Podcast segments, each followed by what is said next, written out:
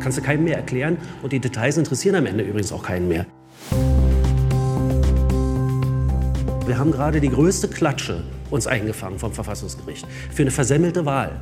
Und man muss jetzt wirklich sehr, sehr genau gucken, dass man sich nicht gleich äh, sozusagen in Bestätigung desselben das nochmal wieder organisiert. Wir sollten jetzt nicht mit Blick auf den 12. Februar hier ähm, Auseinandersetzungen führen, die, glaube ich, in der Sache selber keinem wirklich weiterhelfen, sondern wieder nur den Eindruck erwecken, dass die da oben sowieso nicht wissen, was sie äh, da gerade treiben. Rot-Grün-Rot zofft über den Termin des Klimavolksentscheids, während ein durchgestochenes Expertenpapier dazu führt, dass manche in Berlin schon das Ende der profitorientierten Immobilienwirtschaft ausrufen. Und eine Berliner Richterin mit AfD-Mitgliedschaft wollte offenbar die Bundesregierung stürzen. Ja, alles in allem also eine ziemlich normale Woche in der Berliner Politik. Mal sehen, ob wir Ihnen das irgendwie spannend einordnen können. Und damit herzlich willkommen hier beim RBB24 Podcast Spreepolitik. Mein Name ist Sebastian Schöbel.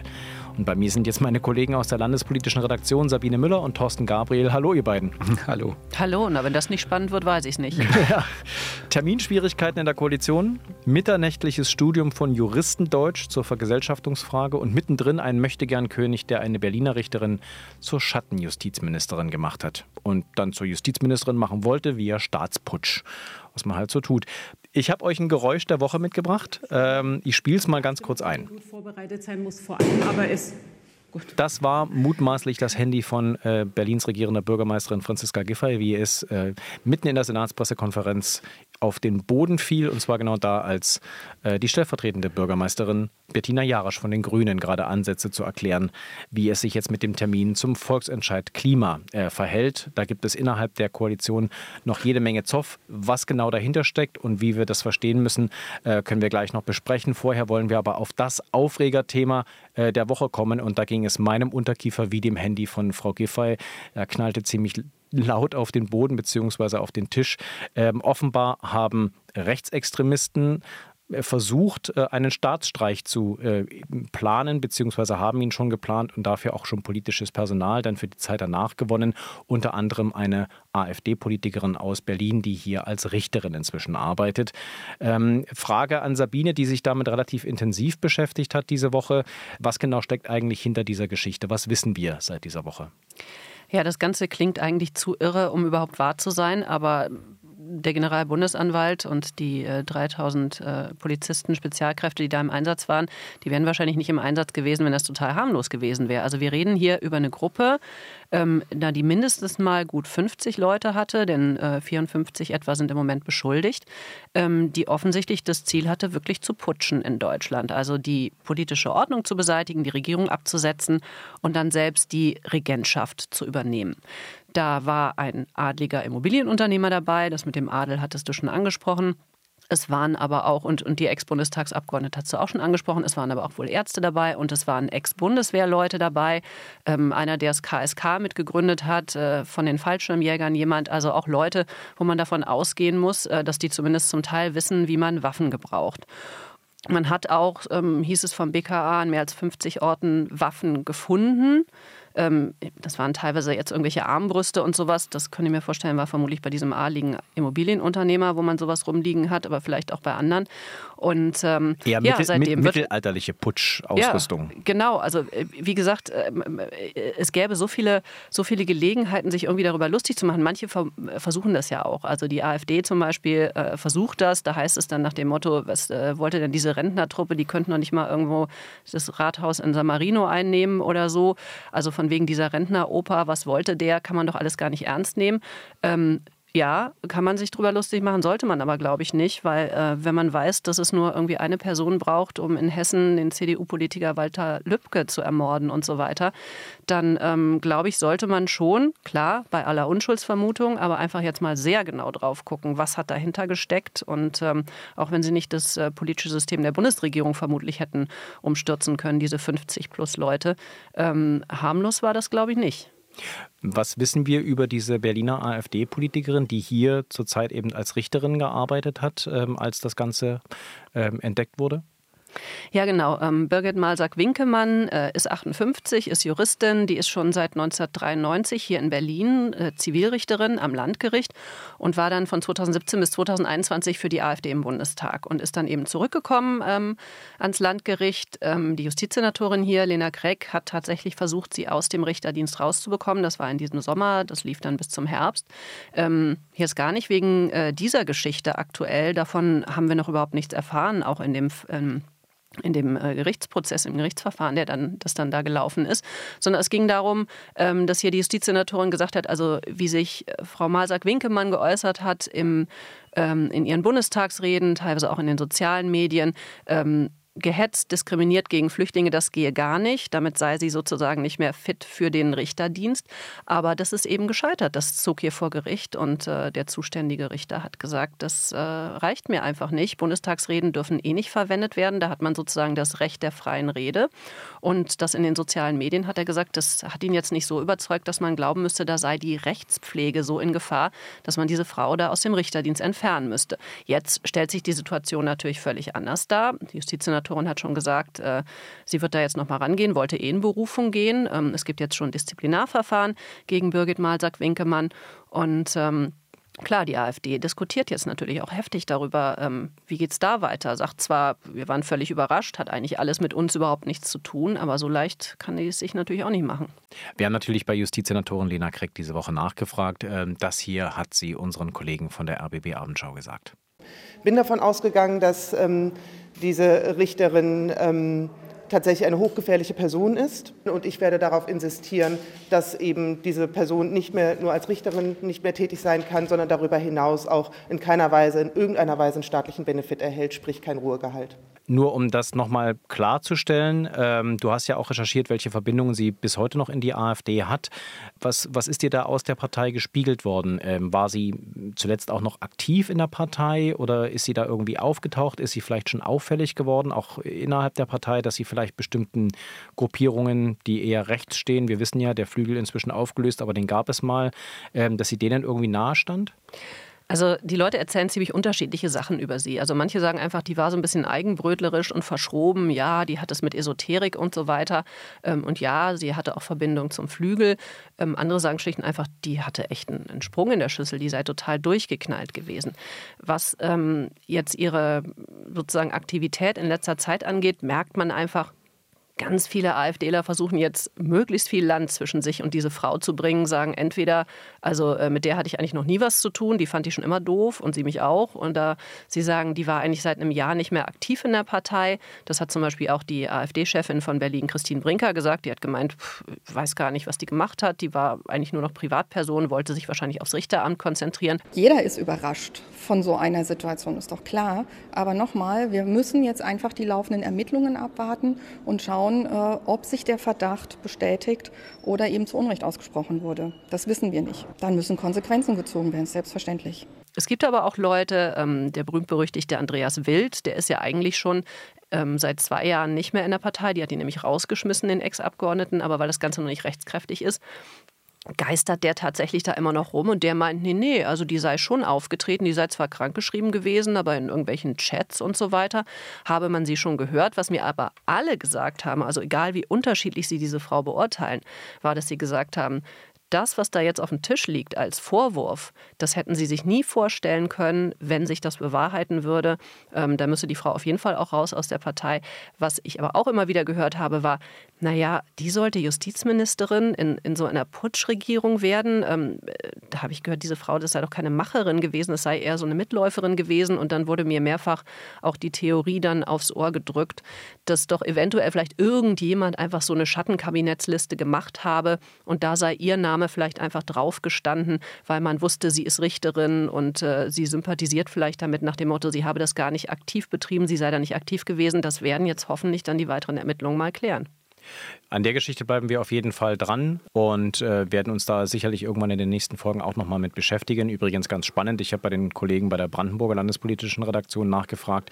Die haben mir gesagt, in Brandenburg gab es aus dem Innenministerium zuletzt einen Vorstoß, äh, so eine Art Test einzuführen, eine Überprüfung für Leute, die in den Staatsdienst gehen, ob die in irgendeiner Form Vergangenheit in ja, solchen rechtsextremistischen Gruppierungen haben. Insofern ähm, haben wir da sicherlich auch Redebedarf mit den Brandenburger Kollegen. So, das ist eine spannende Geschichte, weil so, so ein verfassungstreuer Check, das wäre wirklich einmalig, wenn das in Brandenburg so käme, weil das würde nämlich alle betreffen, die in den Beamtendienst wollen. Das wären äh, Polizisten, das wären Richter, das wären aber auch Lehrer.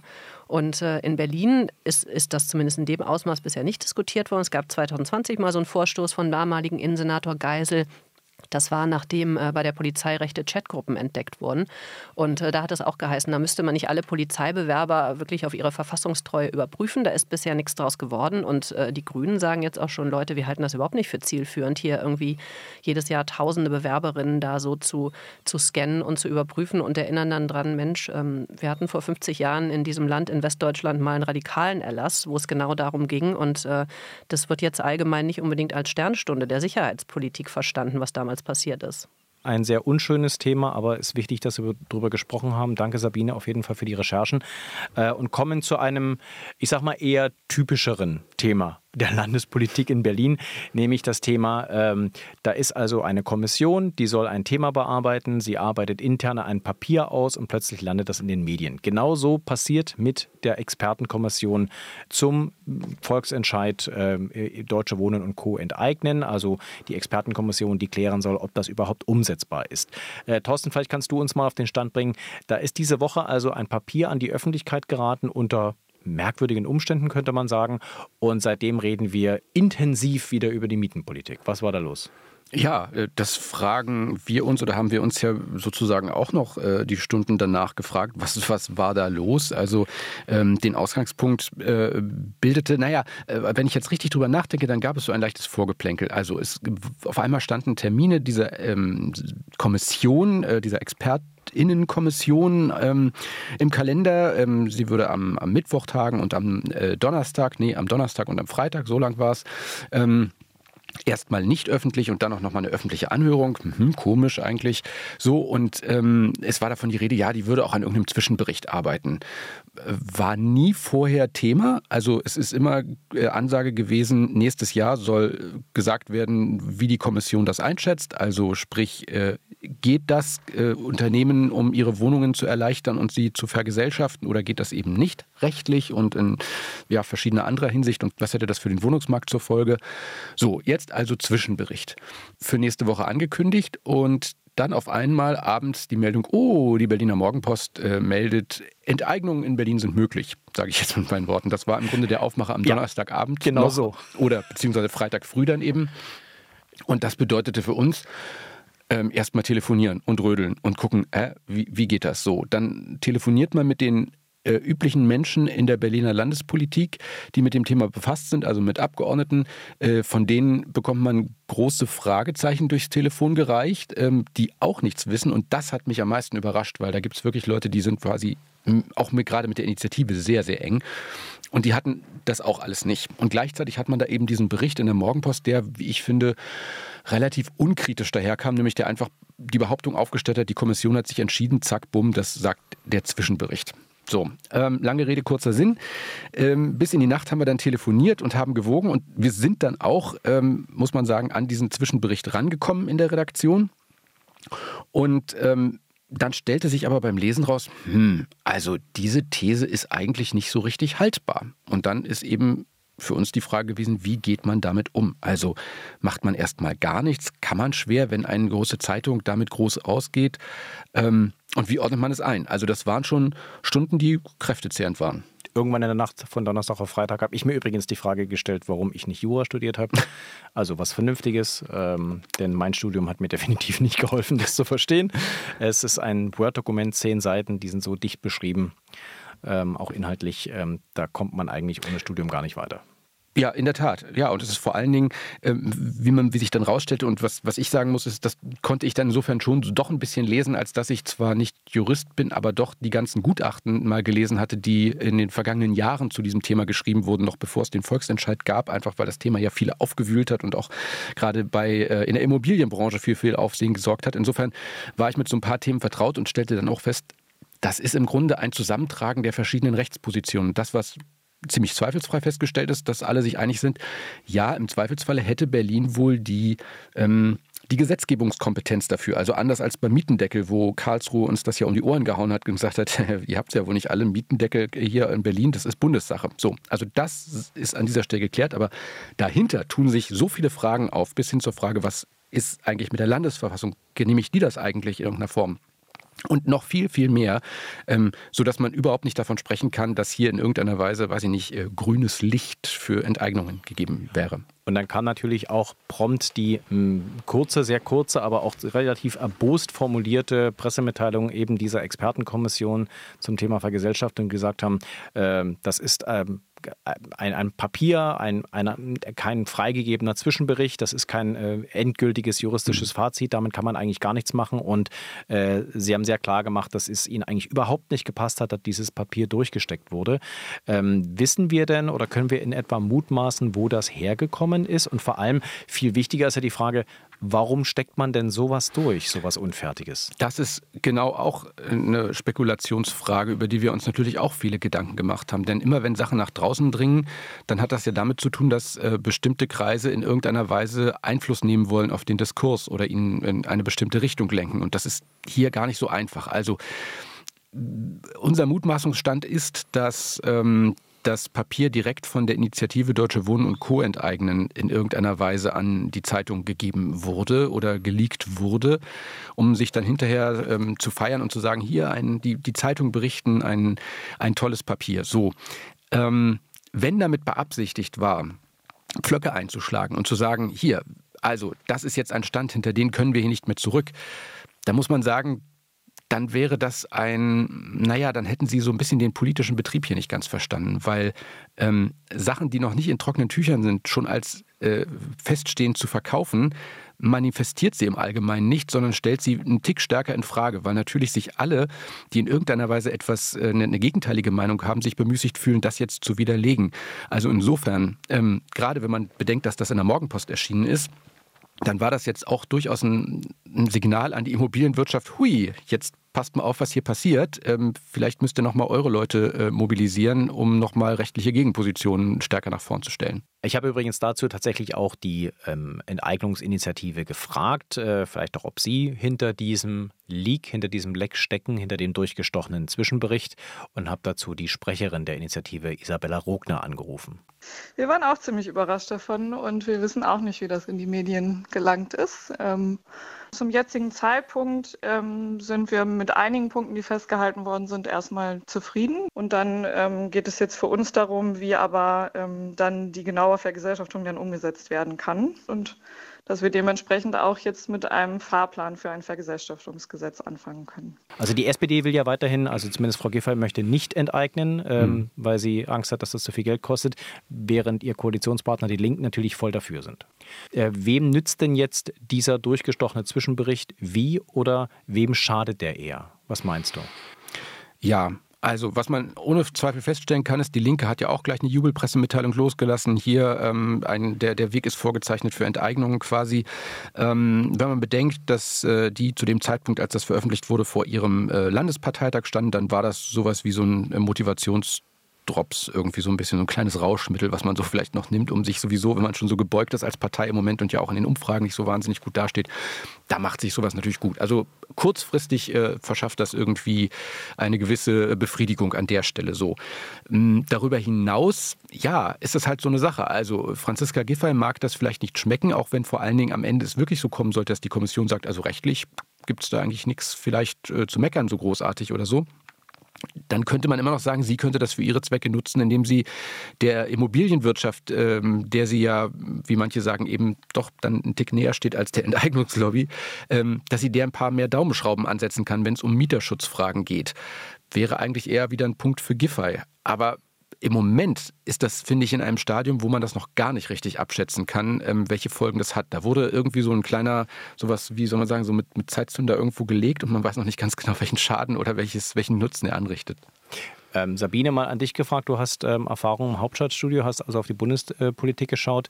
Ist das üblich im politischen Betrieb? Funktioniert das auf Bundesebene genauso, dass da irgendwelche Papiere durchgestochen werden, um die politische Diskussion letztlich zu beeinflussen? Ja, natürlich, das ist ja gar keine Frage der Ebene. Das ist auf der Bundespolitik genauso oder in der Bundespolitik genauso wie in der Landespolitik. Ähm, da schauen die Politiker natürlich auch, wem gibt man es am besten, wer ähm, wird meinen Spin vermutlich mittragen, wer hat die meiste Reichweite und so weiter. Ähm, also alles schon gesehen, auch äh, im Hauptstadtstudio. Dann lasst uns äh, bei diesem Thema bleiben wir natürlich auch dran, aber wie schon gesagt, das ist wahnsinnig kompliziert. Ähm, wir werden in den nächsten Tagen und Wochen auf jeden Fall sehr viel mehr über die Mietenpolitik hören, ähm, einfach weil sich jetzt hier zumindest ein paar Leute ziemlich bestätigt fühlen, während andere sagen, ähm, da haben wir noch Nachfragen, wir natürlich auch. Ähm, dann gab es äh, Anfang der Woche noch diese Senatspressekonferenz, die diesmal übrigens nicht in Berlin war, sondern in Brüssel. Ähm, der Senat ist auf Auslandsreise gewesen, hat sich dort mit Europapolitikern getroffen und am Ende ging es überhaupt nicht um Europa, sondern es ging um die Frage, kann der Klimavolksentscheid am gleichen Tag stattfinden wie die Wiederholungswahl? Und eigentlich hatten wir erwartet, dass der Senat sich entscheidet und etwas bekannt gibt, entscheidet und äh, sagt, ob das jetzt klappt oder nicht. Und dann ist aber nichts passiert, oder, Thorsten? Ähm, naja, genau. Also, also außer, dass Frau Giffey das Handy runtergefallen ist. Frau Giffey ist das Handy runtergefallen und hat böse Blicke verstreut. Allerdings eigentlich, die, die galten ihren Koalitionspartnerinnen, vor allen Dingen Frau Jarasch. Also es war sehr deutlich sichtbar, da, da hängt so ein bisschen der Haussegen schief, wie man sagt. Ähm, und gleichzeitig war auch, auch klar, eigentlich sind die Messen bei dem Thema gesungen. Also es geht nicht anders, ähm, als die, die, beiden ähm, ähm Abstimmung und Wahl ähm, voneinander zu trennen. Und hier geht es eigentlich quasi nur noch um sowas wie Kleiderordnung und Gesichtswahrung und so. Und da wollte jeder von den dreien irgendwie das letzte Wort haben. Und äh, am, am meisten Frau Giffey, muss man sagen, die dann immer wieder nochmal das wiederholen musste, was sie noch schon mal gesagt hat, sobald jemand anders noch mal was gesagt hat. Aber im Kern haben alle gesagt, ja, es ist wie es ist. Also ähm, darüber zu streiten, ob man jetzt frühzeitiger hätte vorsorgen müssen, um, den, um die beiden Termine übereinzukriegen, äh, das ist auch äh, zurückgeblickt, nach vorn geblickt, muss man sagen, es geht einfach nicht. Ja, aber es war schon, also ich fand es echt interessant zu sehen, dieses, also ein bisschen war es pas de deux zwischen den beiden Damen, aber dann war es irgendwie pas de trois, weil der ähm, Klaus Lederer ja auch noch irgendwie mitspielen wollte. Also und wenn äh, Franziska Giffey dann sagte, also der Landeswahlleiter hat ja ganz klar gesagt, das geht überhaupt nicht mit der Zusammenlegung. Also das ist wirklich nicht machbar. Und dann sagt Bettina Jarisch, ja, aber also wir müssen wirklich nochmal die Argumente der Klimainitiative hören. Und äh, die haben ja auch gesagt, äh, sie, sie, haben jetzt das ganze Papier dafür und daran soll es doch nicht scheitern. Und Klaus Lederer sagt, ja, also ich finde auch, man muss das unbedingt hören. Aber eigentlich finde ich auch, dass das wirklich nicht geht, habe ich ja die Argumente gehört. Also das war wirklich ein, ein Kammerspiel, was die drei da auf aufgeführt ja. haben, ähm, war sehr interessant zu sehen. Unbedingt. Also das hatte wirklich, äh, Kammerspiel sagst du, es hatte Theaterqualitäten. Also das als Drehbuch aufzuschreiben wäre vielleicht auch nochmal, also so im Kulturradio, vielleicht mit professionellen Schauspielern, das hätte schon wieder eine hohe Kunst. Also äh, Sie sehen, wir haben viel Spaß an diesen Pressekonferenzen, selbst wenn sie nur im Livestream im Internet zu verfolgen sind. Auch hier natürlich wieder die Frage, ähm, warum fällt es denn dieser Koalition so schwer, sich in so einer dann doch relativ ein, eindeutigen Frage oder einfachen Frage einfach festzulegen? Warum warten wir jetzt noch eine Woche? Nächste Woche soll dann final entschieden werden, ob das geht oder nicht. Wir wissen alle, es geht nicht. Äh, warum, warum wird das hinausgezögert? Naja, es ist Wahlkampf, das muss man ja ganz klar dazu sagen. Und äh, da müssen einfach auch bestimmte Leute bedient werden. Für die Grünen sind das natürlich die Klimaleute, denen einfach nochmal gesagt werden muss, wir nehmen euch ernst. Und wenn ihr da jetzt was Neues vorgelegt habt, dann gucken wir uns das auch nochmal ganz ernsthaft an. Franziska Giffey, die ja eigentlich ähm, so wohlfühlmäßig, staatsfraulich durch diesen Wahlkampf äh, eigentlich segeln möchte, musste dann auch wirklich mal ernst werden und sagen, also, aber letzte Wort habe hier eigentlich ich. Ähm, aber das ist natürlich ganz klar, also eigentlich kann man das nicht anders erwarten. Ich würde sagen, beim so einem Thema, wo man eh weiß, wie es ausgeht, kann man noch sagen, naja, ist halt so. Ärgerlicher ist es bei anderen Themen, wo wirklich was entschieden werden muss und vielleicht mal was entschieden werden sollte, so Stichworte wie Rettungsdienste und so weiter. Also ähm, da ist es schon ärgerlich, wenn man da nicht mehr so richtig zu Potte kommt gemeinsam. Ja, ich finde, ja, find ärgerlich ist das richtige Wort, weil man, finde ich, da an der Stelle befindet man sich immer so am, am, am Sandkasten wirklich der Politik. Also das, was alle Leute irgendwie ähm, so am Stammtisch ähm, der Politik vorwerfen, dass das alles irgendwie Spielerei sei und irgendwie ja so auf so einem, wirklich auf so einem Sandkastenniveau mit dein Förmchen, mein Förmchen und so ist, das wird da genau vorgetragen und das schadet dann irgendwie auch dem, ja, das schadet den Beteiligten, das schadet ja, der Demokratie, muss man sagen. Die Grünen, dass die Grünen wollten, dass ähm, der Klimavolksentscheid gleichzeitig am gleichen Tag wie die Wahl Äh, stattfindet. Das hat natürlich auch einen Grund, es mobilisiert ihre Wähler. Äh, glaubt ihr, das schadet jetzt den Grünen und ihren Erfolgsaussichten bei dieser Wiederholungswahl, dass, das, dass diese beiden Termine eben getrennt werden? Ich würde sagen, den Grünen schadet das jetzt nicht so sehr, weil da spielen dann doch andere Themen eine Rolle und vor allen Dingen ihr, ihr Potenzial des Zuwachses bewegt sich eher in Kreisen, die zwar auch die, den Klimawandel ernst nehmen, aber jetzt nicht so ähm, auf dem Aktivistenticket unterwegs sind, wäre so meine spontane Einschätzung. Ja, glaube ich auch. Also ich glaube, wem es auf jeden Fall schadet, ist halt ähm, dem, dem Klimavolksentscheid. Wenn der hm. sozusagen ganz alleinstehend stattfindet, das kennen wir ja auch aus der Vergangenheit, wenn das so ist, wenn das nicht an eine große Wahl angedockt ist, ist es extrem schwierig, überhaupt genug Leute dahin zu bekommen. Und wem es natürlich auf jeden Fall schadet, ist äh, dem Staatssäckel, unserem Haushalt, denn das kostet dann natürlich nochmal extra. Ne? Wir also, haben es ja. Mal gucken, wo wir das Geld äh, auf jeden Fall herholen. Äh, dann zum Abschluss dieser ziemlich wilden Woche ähm, äh, die Frage nochmal an euch beide. Ähm, gab es für euch Themen, die diese Woche äh, gefühlt ein bisschen untergegangen sind, wo wir mehr drauf schauen sollten, vielleicht demnächst? Ähm, Geschichten, die euch untergekommen sind, wo ihr sagt, das ist ein echtes Problem, darüber sollten wir reden und nicht unbedingt über Terminschwierigkeiten der, des Senats? Soll ich dir ganz ehrlich was sagen, Sebastian? Ja. Wenn ich freitags immer noch wüsste, was für Themen ja. ich äh, von Montag bis Donnerstag gelesen und bearbeitet habe, dann wäre ich total froh. Ja. Es, es, es ist wirklich, es verschwimmt alles in diesen, in diesen Riesenthemen, die wir hier bearbeiten, in diesen vielen Themen. Aber wenn du mich nächste Woche oder übernächste Woche nochmal fragst, habe ich eine Antwort es ist, kann ich mich wirklich nur anschließen. Manchmal weiß man abends schon nicht mehr, was man Tag über alles getan hat irgendwo oder welche Themen spielten. Gerade habe ich überlegt, was habe ich, was habe ich am Donnerstag gemacht? Ach so, ja, RBB Rundfunkratssitzung. Es ist wirklich, also eigentlich muss man dankbar sein für alle Themen, die jetzt mal unterm Radar laufen, weil wir haben mehr als genug gerade. Wir bleiben auf jeden Fall an all diesen drei Themen äh, für Sie dran, werden allerdings dann nächste Woche mal schauen, ob wir ein paar heiterere Themen rauskramen können äh, für Sie für in diesem Podcast Spreepolitik. Denn es geht ja auch auf die Weihnachtszeit zu und, und, trotz Wahlkampf hoffen wir ja, dass es wenigstens ein kleines bisschen besinnlich wird. Ich hoffe bei euch beiden auch. Ähm, Sabine Müller, Thorsten Gabriel, vielen Dank für eure Zeit. Sehr gern. Danke dir. Und damit beschließen wir diese Ausgabe von RBB24 Spreepolitik. Vielen Dank fürs Zuhören, sagt Sebastian Schöbel. Wenn es Ihnen gefallen hat, wir freuen uns sehr über ein Abo in der ARD Audiothek. Dort finden Sie eine neue Ausgabe jede Woche Freitagabend. Vielen Dank fürs Zuhören und bis demnächst.